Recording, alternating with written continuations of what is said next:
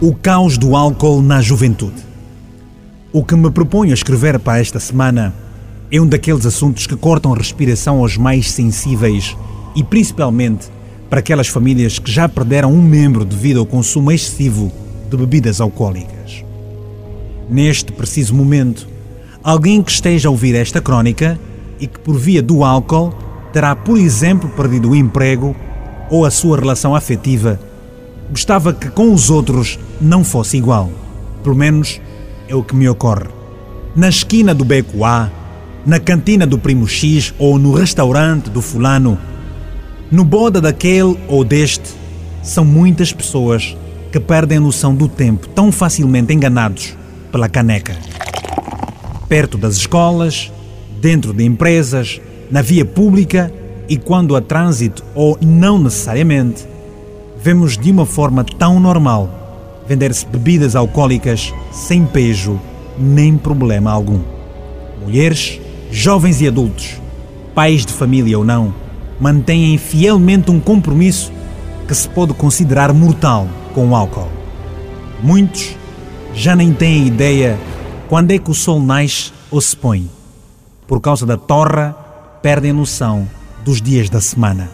Muita gente já nem quer saber se está num óbito, num casamento, numa festa de aniversário ou num outro evento qualquer. Se tem álcool, dá a impressão que há uma conexão diabólica. Engolir é engolir até dizer chega.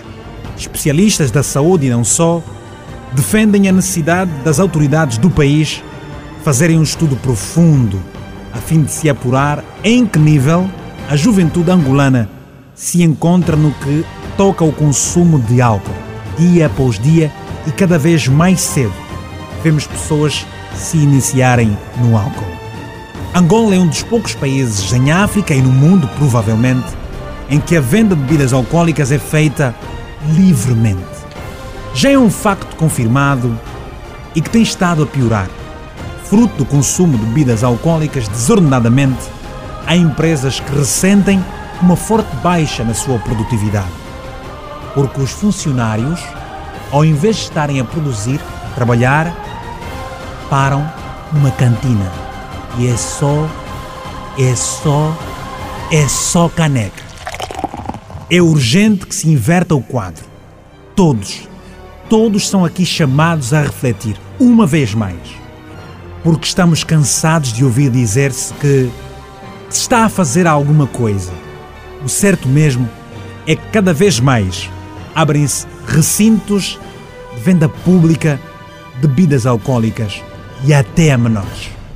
Mas em algumas sociedades, por questões religiosas ou morais, impõem algumas restrições no que diz respeito à venda e ao consumo de bebidas alcoólicas, algo que Angola não tem.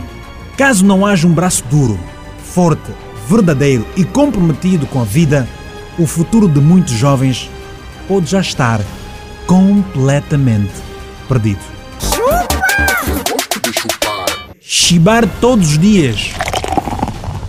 Bonda, meu amigo. O caso é grave. A mudança é urgente e está nas suas mãos. Por Vitor Hugo.